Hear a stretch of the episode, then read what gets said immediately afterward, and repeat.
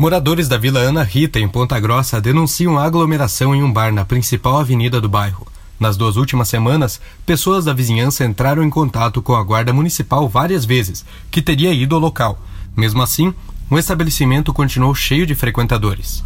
Uma das moradoras preencheu o formulário da Prefeitura e da Ouvidoria do município no número 156, mas não teve retorno.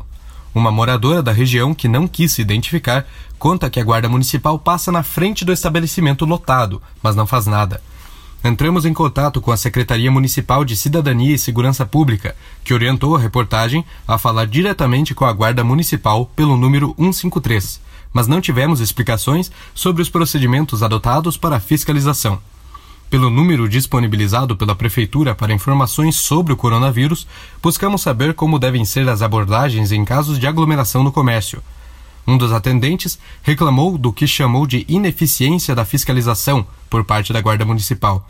Segundo o informante, várias pessoas telefonam com queixas a respeito do não atendimento das ocorrências pela Guarda Municipal e que a Central de Informações sobre o Covid-19 não tem o que fazer, pois é a Guarda responsável pela fiscalização.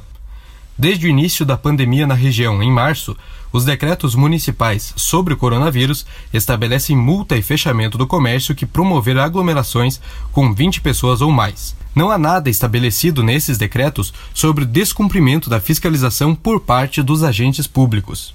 Eu sou Alexandre Duvan e esse foi o Boletim Covid-19 Informação contra a Pandemia, uma produção do curso de jornalismo da Universidade Estadual de Ponta Grossa.